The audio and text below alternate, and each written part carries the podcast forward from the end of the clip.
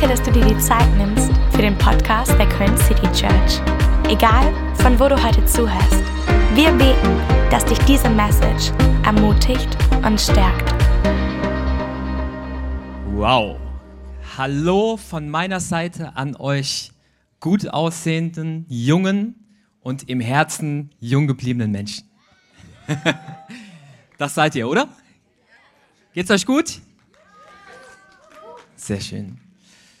Kurz zu mir, ich bin David, ich bin Teil des Teams. Ich bin verheiratet mit einer wunderschönen Frau namens Kim, die hier vorne sitzt.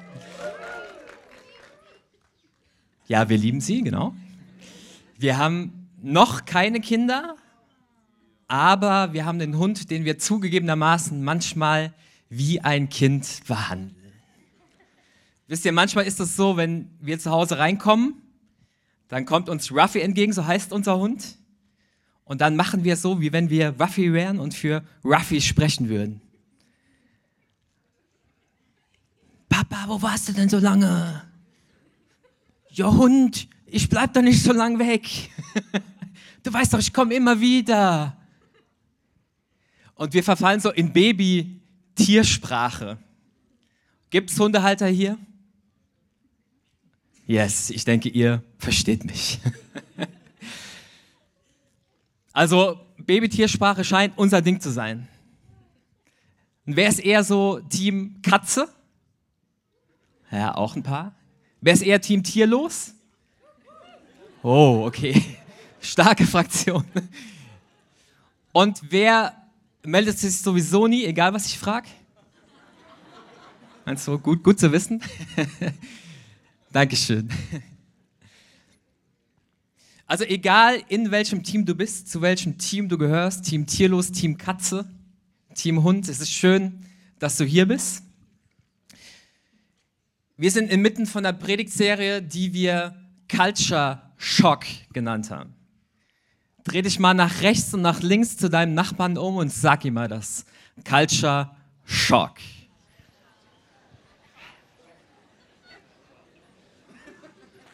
Sehr, sehr gut.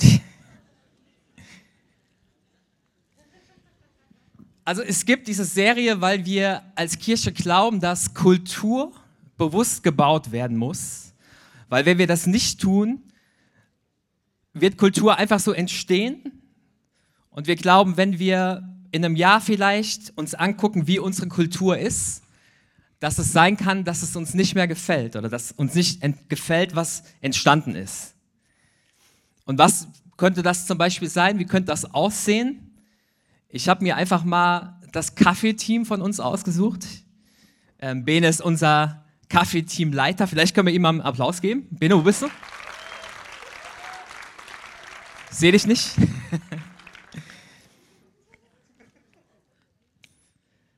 Aber stell dir einfach vor, Bene wird jetzt sagen, okay, er gibt jetzt die Maxime raus, sei teuer, mach Profit. und er kommt zur Kaffeebar und der Kaffee kostet jetzt 6 Euro. Plus 50 Cent für nochmal einen Becher. Also das ist nichts, von dem wir sagen würden, das ist so das Herz unserer Kirche. Und wir haben mal sieben Culture Points ausformuliert. Die findet ihr unter anderem auf euren Flyer, auf eurem Culture Shock Flyer, der auf euren Sitzen lag. Weil wir uns wünschen, dass wenn Menschen in unsere Kirche kommen, in unsere Teams, aber auch uns persönlich kennenlernen, dass das ist, was sie wahrnehmen und was sie mitnehmen. Und selbst wenn du vielleicht noch gar nichts mit Kirche zu tun hast und heute zum ersten Mal hier bist, glaube ich fest dran, du kannst was mitnehmen, was relevant ist für dein persönliches Leben.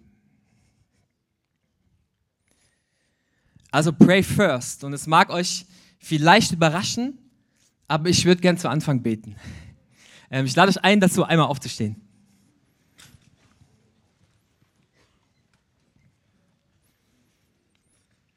Gott, ich danke dir für diesen Morgen. Ich danke dir für jeden Einzelnen, der auf unseren harten Kirchenbänken Platz genommen hat. Gott, ich bitte dich, dass du ganz persönlich zu uns sprichst heute.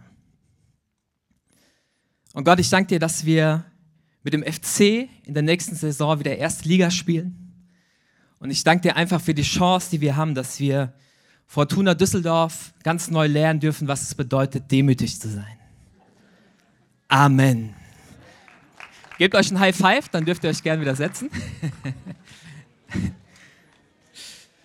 Einen herzlichen Gruß an dieser Stelle an Stefan Dahms von der Kirche in Düsseldorf. Also wir lieben euch, aber wir spielen besser Fußball, ist einfach so. Amen. Amen.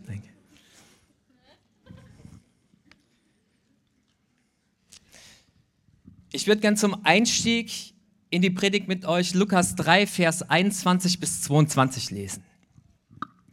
Und wenn ihr eine Bibel dabei habt, dann dürft ihr die jetzt gerne aufschlagen oder ihr benutzt eure Bibel-App. Und Kim hat gesagt, ich muss euch auf jeden Fall noch auf was hinweisen. Wenn ihr nämlich die Bibel-App aufmacht, dann könnt ihr auf mehr, dann auf Veranstaltungen und dann auf Köln City Church. Und dort findet ihr alle Verse, die ich heute benutze für die Predigt, aufgereiht und könnt sie abrufen. Cool. okay, ich lese vor. Lukas 3, Vers 21 bis 22. Als Johannes wieder einmal viele Menschen taufte, kam auch Jesus und ließ sich taufen. Während er betete, öffnete sich der Himmel und der Heilige Geist kam wie eine Taube sichtbar auf ihn herab. Gleichzeitig sprach eine Stimme vom Himmel, Du bist mein geliebter Sohn, über den ich mich von Herzen freue. Also Hammer, oder? Also man muss sich das nur mal bildlich vorstellen. Jesus kommt, lässt sich taufen und die Bibel spricht davon, dass der Heilige Geist wie eine Taube sichtbar auf ihn herabgekommen ist, mit einer Stimme vom Himmel. Du bist es, du bist mein Sohn. Ich liebe dich und ich freue mich über dich. Und Forscher gehen davon aus, dass Jesus zum Zeitpunkt der Taufe circa 30 Jahre alt war. Und dass die Taufe sozusagen der Beginn war seines öffentlichen Wirken und seines äh, öffentlichen Handelns. Also Gott gibt Jesus hier zu sagen, ein Go. Jetzt geht's los.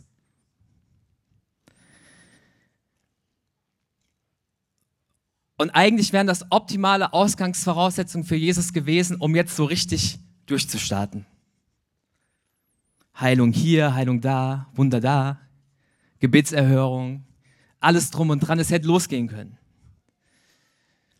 Aber was Jesus macht, und das finde ich so faszinierend, ist, dass er sich anschließend für 40 Tage zurückzieht in die Wüste, um zu fasten und zu beten. Also quasi einmal euer Jahresurlaub, wenn es gut läuft, plus 10 Tage.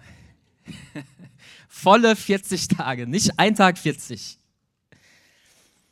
Und ich denke, das sagt so unheimlich viel aus über die Bedeutung, die Gebet für Jesus gehabt haben muss.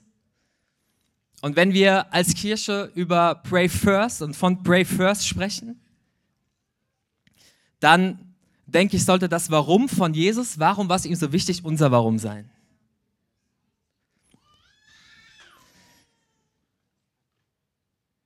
Und ich hatte dazu drei Gedanken, die ich gern mit euch teilen würde. Der erste Gedanke ist, Jesus hat in dem Bewusstsein gebetet, dass Gott ihn hört.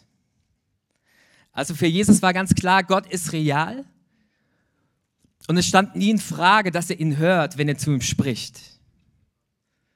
Und das klingt jetzt vielleicht erstmal logisch und denkst, klar, geht mir genauso, hey, ich bin gläubig. Aber wenn wir ganz ehrlich sind, dann ist es doch oft so, dass wir zwischendrin zweifeln. Hört Gott mich wirklich? Ist mein Gebet nicht vielleicht zu klein? Bin ich nicht doch zu unbedeutend? Zu schwach? Habe ich genug gebetet?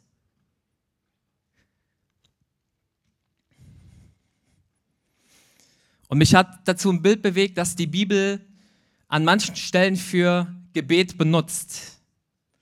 Und es ist das Bild von Weihrauch. Die Bibel sagt, unsere Gebete, deine Gebete, meine Gebete sind wie Weihrauch, die zu Gott aufsteigen. Und jetzt habe ich keine Ahnung, ob ihr schon mal Weihrauch verbrannt habt. Ich jedenfalls nicht. Es ist nichts mehr, was so geläufig ist. Aber ich hatte das Bild vor Augen, dass ich, dass du, du sitzt in deinem Zimmer und es kommen vier Freunde rein. Du schließt die Tür, Fenster sind zu und deine Freunde fangen an, Shisha zu rauchen. Mango Tango, Kirsche, Banane. Ja, nicht ein Schlauch, vier Schläuche.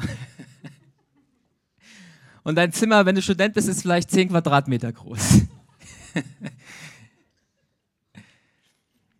Also das Ding ist, es wird so penetrant sein vom Geruch, dass es dich auf jeden Fall dazu bewegen wird, dein Fenster aufzumachen oder deine Tür aufzureißen.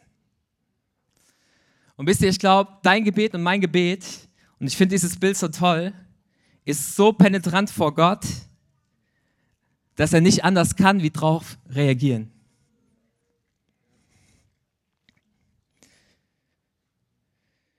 Wir sind als Kirche so verrückt zu glauben, dass das Herz Gottes durch mein und durch dein Gebet bewegt wird und dass es deswegen Kraft hat. Gott erhört Gebet und ich habe in der Vorbereitung zum ersten Mal festgestellt, dass in Erhören er hört steckt. Hammer.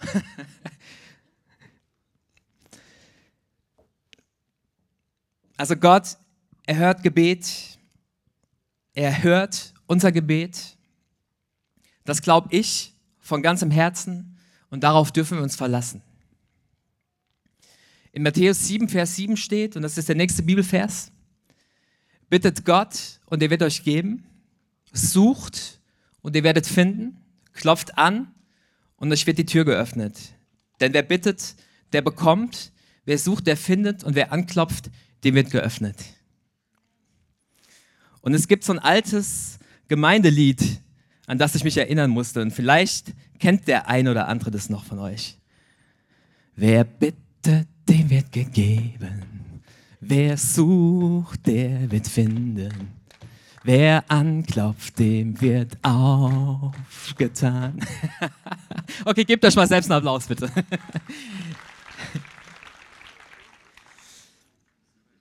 Ich glaube, dass äh, Jesus irgendwann zu Gott gesagt hat, mit dem Singen wird's nichts, haben wir noch irgendwo ein paar alte Sticks rumfliegen. Deswegen bin ich Schlagzeuger geworden und kein Sänger. also ich glaube, felsenfest, Gott hört meine und er hört deine Gebete. Aber in der Bibel steht nicht, dass Gott sozusagen ein Wunschautomat ist und ich habe das bei mir in den Notizen mal überschrieben als Gebetserhörung versus Wunscherfüllung. Wer Kim und mich ein bisschen näher kennt, der weiß, dass wir in Hürth wohnen. Und zwar in Hürth-Stotzheim. Es gibt böse Zungen, die behaupten, dass das auf dem Land liegt. und es stimmt, es ist ruhig dort. Es gibt dort Schafe, und Pferde. Aber Kim und ich lieben es dort. So, wir werden auch älter und wir können uns auch vorstellen, dort richtig alt zu werden. Und deswegen haben wir angefangen, hier und da noch nicht intensiv, aber immer mal wieder zu gucken, okay, was gibt es so auf dem Immobilienmarkt? Was wird angeboten an Wohnungen, an Häusern? Und wir haben festgestellt, dass man ab schlappen 350.000 was bekommt, was wie so eine Art Ruine ist. 350.000.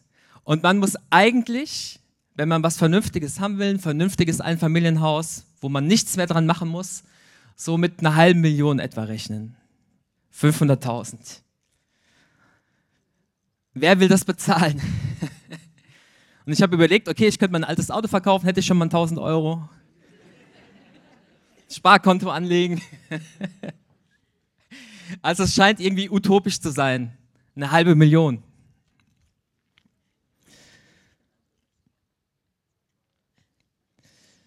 Aber was ich gemacht habe, ist, immer wenn ich von der Arbeit komme und Richtung Stotzheim fahre, in den Sonnenuntergang hinein natürlich, äh, dass ich angefangen habe zu beten, Gott schenkt uns doch ein Haus.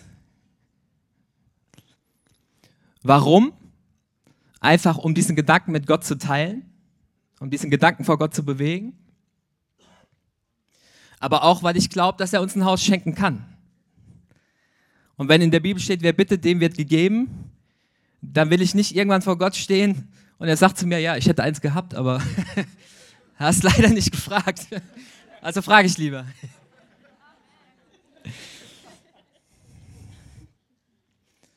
Also wird Gott uns ein Haus schenken? Keine Ahnung, aber wisst ihr, falls nicht, dann bin ich ihm nicht sauer. Und es hat was mit Vertrauen zu tun. Ich vertraue Gott, dass er weiß, was richtig für mich ist und zu welchem Zeitpunkt. Und wisst ihr, vielleicht hat Gott ein Haus für uns, aber vielleicht in einer ganz anderen Gegend. In Köln natürlich, nicht in Düsseldorf. Hoffe ich. Vielleicht ähm, werden wir auch nie ein Haus haben, weil es wichtiger für uns ist, flexibel zu bleiben. Vielleicht werden wir ein Haus finden, was finanzierbar ist. Keine Ahnung. Aber das ist nicht der Punkt, weil ich und du, wir leben in der Regel im Moment und aus der Ich-Perspektive heraus. Und Gott zeigt uns oft nur kleine Bilder und kleine Ausschnitte. Aber Gott kennt das Gesamtbild. Also ich vertraue Gott da.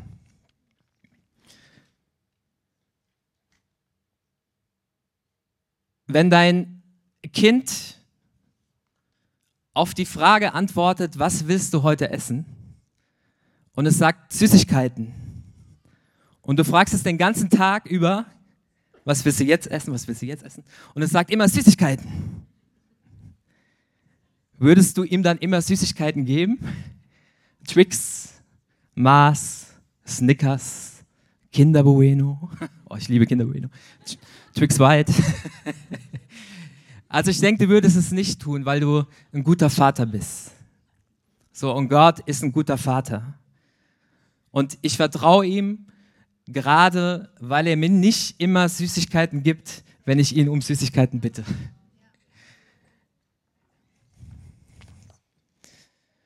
Interessanterweise gibt es nichts, was Vertrauen so sehr schafft wie Kommunikation. Und Kommunikation besteht immer aus zwei Seiten. Das eine ist das Reden, was auch das Bitten mit einschließt, aber das andere ist auch das Hören. Und damit komme ich zu Gedanke Nummer zwei. Jesus hat erwartet, dass Gott im Gebet zu ihm spricht. Also als Kirche sind wir so verrückt zu glauben, dass Gott zu uns sprechen will. Die Frage ist aber, geben wir ihm überhaupt den Raum dazu. Ich denke, unser Gebetsleben sieht, äh, sieht oft so aus. Ähm, bitte, bitte, bitte, bitte, bitte, bitte, bitte, bitte, bitte, bitte, bitte, bitte, bitte, bitte, bitte, bitte. Vielleicht noch ein kurzes, okay, danke Gott. Und in dem Moment, wo Gott dazwischen kriegt, ich will auch noch was sagen. Amen. Amen. Also Jesus hatte die Erwartungshaltung, dass Gott zu ihm spricht. Das war ihm wichtig. Und er hat immer wieder im Gebet den Willen und die Gedanken Gottes gesucht. Und es gibt diese Stelle im Lukas-Evangelium am Vorabend von der Kreuzigung. Und da steht drin, Lukas 22, Vers 41 bis 44.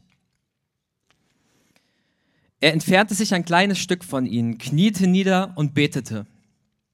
Vater, wenn es dein Wille ist, dann lass diesen bitteren Kelch des Leidens an mir vorübergehen. Aber nicht, was ich will, sondern was du willst, soll geschehen. Da erschien ein Engel vom Himmel und gab ihm neue Kraft. Jesus litt Todesängste und betete so eindringlich, dass sein Schweiß wie Blut auf die Erde tropfte. Also Jesus hat wirklich, ihr müsst, müsst euch das äh, vorstellen, bildlich, so Angst gehabt, dass die Bibel sagt, sein Schweiß ist wie Blut auf die Erde getropft. Und es gibt Berichte von Medizinern, die sagen, das gibt es wirklich. Wenn Menschen Todesangst haben, dass der psychische Druck so stark ist, der auf der Person lastet, dass die die kleinen Hautäderchen unter der Haut platzen und Blut austritt. Also Jesus hat wirklich Todesangst gehabt. Und trotzdem sagt er in diesem Gebet zu Gott, lass diesen Kelch an mir vorübergehen, wenn es möglich ist, aber hey, dein Plan. Und das war Liebe, das war Hingabe, wie man sie sich größer eigentlich nicht vorstellen kann. Hingabe ist übrigens auch einer unserer Culture Points. Und es war die Bereitschaft, Gott sprechen zu lassen und gehorsam zu sein, auf ihn zu hören. Also als Kirche wollen wir zuerst beten, pray first, weil wir Gott den Raum geben wollen, zu uns zu sprechen. Und ich fasse die ersten beiden Punkte noch mal kurz zusammen. Jesus hat in der Erwartung gebetet, dass Gott ihn hört. Als Kirche wollen wir zuerst beten, weil wir glauben, dass Gebet das Herz Gottes in Bewegung setzt und dadurch Kraft hat. Zweitens, Jesus hat in der Erwartung gebetet, dass Gott zu ihm spricht. Als Kirche wollen wir zuerst beten, weil wir Gott den Raum geben wollen, zu uns zu sprechen. Und damit komme ich zu meinem dritten und letzten Gedanken. Und es ist der Kerngedanke meiner Predigt. Und wenn ihr bisher geschlafen habt, dürft ihr jetzt aufwachen. Für Jesus, Punkt Nummer drei, war Gebet Beziehung. Und als Kirche wollen wir zuerst beten, weil es Ausdruck unserer Haltung ist, die Beziehung zu Gott an allererster Stelle zu setzen. Und es gibt diesen Moment in der Bibel, an dem die Jünger Jesus bitten, dass er ihnen beibringt zu beten. Lukas 11, Vers 1. Einmal hatte sich Jesus zurückgezogen, um zu beten. Danach sprach ihn einer seiner Jünger an, Herr, sag uns doch, wie wir beten sollen. In einer anderen Übersetzung, Bibelübersetzung steht auch Herr, lehre uns beten. Und ich habe mich gefragt, okay, warum fragen die Jünger ihn das? Weil Gebet war jetzt nichts, was in dieser Kultur, in der die Jünger gelebt haben, ungewöhnlich war. Die kannten Gebet. Und sie kannten es auch, Gott um etwas zu bitten. Das war nichts Ungewöhnliches. Also müssen sie bei Jesus irgendwas ausgemacht haben, was sie so auf diese Art und Weise nicht kannten, was sie aber angezogen hat. Und ich bin der festen Überzeugung, was sie festgestellt haben, war diese ganz persönliche Beziehung, die Jesus zu Gott hatte. Und sie wollten das auch.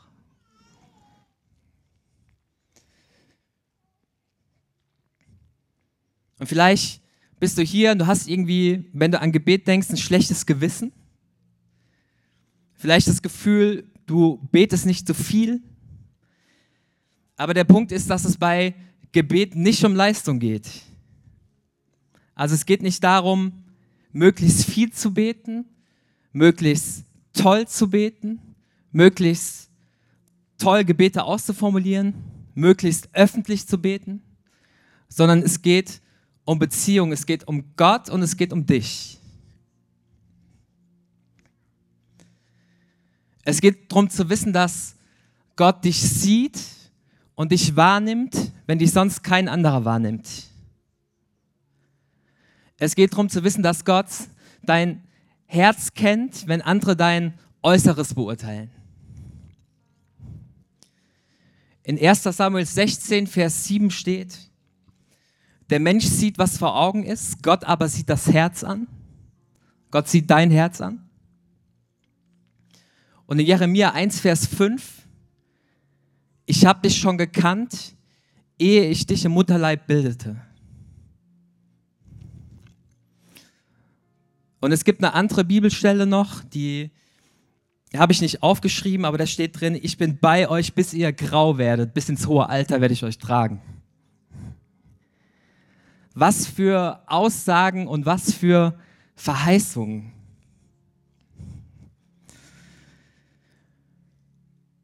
Wisst ihr, seit ich das weiß, seit ich das verstanden habe, liebe ich es zu beten und ich brauche es zu beten. Und das können laute Gebete sein, wenn ich allein zu Hause bin oder allein im Auto. Aber ganz oft sind es innerlich gebetete Gedanken, die ich mit Gott teile, kurze Sätze. Warum? Weil ich weiß, Gott kennt meine Gedanken. Wenn er alles kennt, so dann weiß er auch, was ich denke.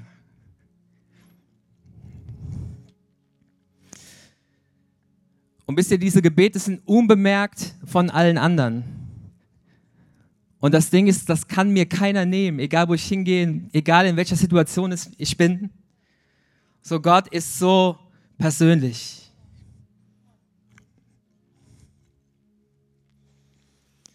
Gott nicht als der strenge alte Richter, weit weg, der nichts mit meinem Leben zu tun hat, sondern Gott als persönlicher Freund, ganz intim.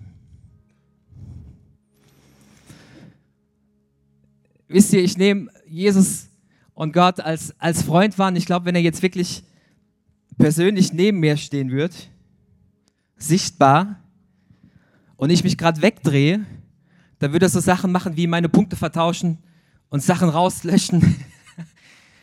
Und dann würde er sich darüber freuen, wenn ich aus dem Konzept komme und wir würden am Ende ein Bier trinken und drüber lachen. so, und ich würde ihm sagen, hey, mit deinen langen Haaren und deinen Sandalen siehst du aus wie ein Hipster, style dich mal um. Wisst ihr, das ist so die Art, wie ich Gott wahrnehme. Nicht als jemand, der kommt, um Regeln aufzustellen, um mir jeden Spaß zu verderben, sondern als jemand, der kommt, um Regeln und Gebote mitbringt, weil er mich schützen will, weil ich ihm wichtig bin.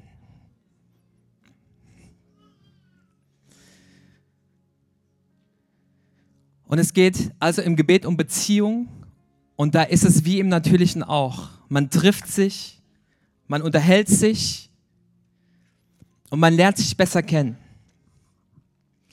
Und ich habe den Eindruck, je mehr das passiert, je mehr ich Gott kennenlernen, je mehr ich mich mit ihm unterhalte, offen und ehrlich bin, Schwächen, Unsicherheiten, Siege, Versagen, desto mehr lerne ich ihn auch zu lieben.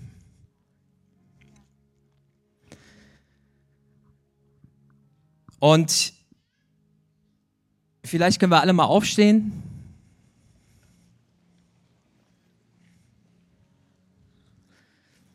und die Augen schließen.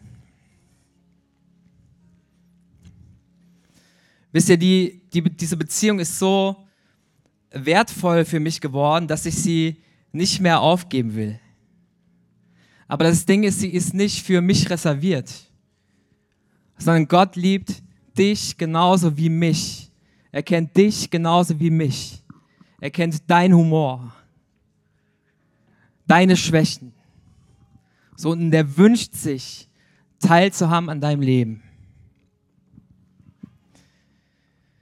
Und vielleicht bist du heute hier und du hast keine Ahnung, wie du diese Beziehung eigentlich starten sollst. So, dir ist Gott bekannt als, als Richter, als strenger Richter. Weit weg von allem. So, aber du merkst, irgendwie klopft er heute an und da ist vielleicht doch Wahrheit dahinter. Und dann gibt es ein Gebet, das du sprechen kannst. Und es ist ganz einfach. Es ist Jesus, komm in mein Leben und Jesus, sei mein Freund. Ich will dich kennenlernen.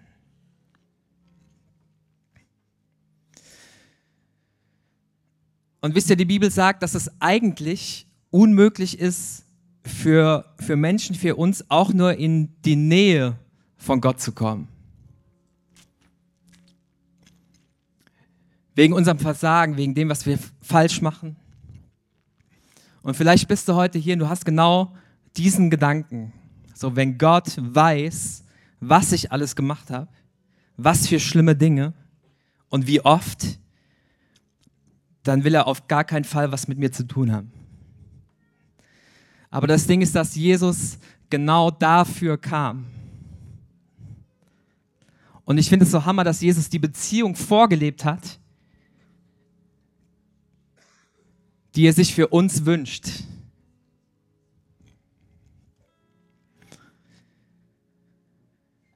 Und ich würde gern beten und wenn du dich angesprochen fühlst und sagst, diese Art und, und Qualität der Beziehung ist was, was ich mir wünsche, dann sprich doch in deinem Herzen mit. Mach das jetzt, ich, ich bete vor, sprich leise mit oder in deinem Herzen. Jesus, komm in mein Leben. Jesus, sei mein Freund. Jesus, ich will dich kennenlernen. Jesus, vergib mir meine Schuld. Und vielleicht bist du hier und du hattest diese Beziehung mal, aber aus verschiedenen Gründen hast du sie wieder aufgegeben. Dann will ich dich ermutigen. Bet das Gebet auch mit. Jesus, komm ganz neu, ganz neu in mein Leben. Und wisst ihr, du musst nicht alles verstehen, sondern es ist ein Startpunkt. Ein Ausgangspunkt, von dem aus du loslaufen kannst. Die erste Art der Konversation.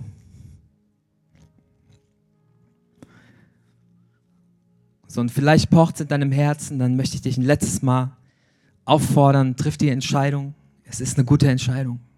Jesus, komm in mein Leben. Und während alle ihre Augen geschlossen halten und nur ich und mein Team die Augen auflassen, würde ich gerne fragen, ob es jemand gibt heute hier in diesem Raum, der die Entscheidung getroffen hat. Dann heb doch kurz deine Hand. Danke, da hinten, ich sehe euch.